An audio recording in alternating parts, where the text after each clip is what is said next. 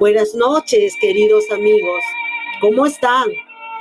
Es un gusto poder hablar con ustedes el día de hoy. Bueno, estamos a punto de cerrar el año escolar.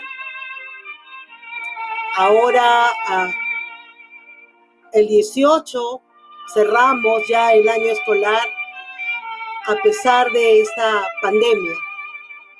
Es increíble el compromiso de los padres de familia en el nivel inicial.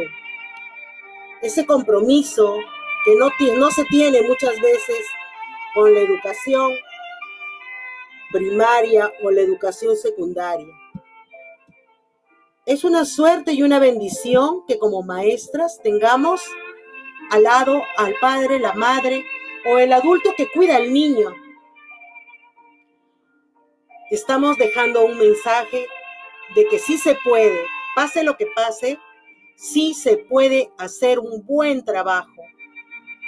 Lamentablemente, mal pagado, mal valorado, algún día cambiarán las cosas.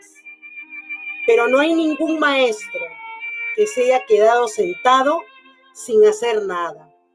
Todos, todos y cada uno de nosotros merecemos que nuestra Madre María nos cuide, nos proteja y nos libre de todo mal.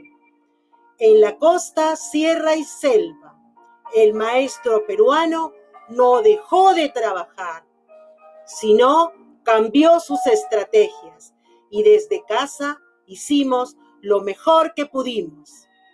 Queridos colegas, que tengan una hermosa Navidad al lado de nuestra Madre María que nos da el mejor regalo, que es su Hijo Jesús, que llena nuestros corazones de paz, amor y esperanza.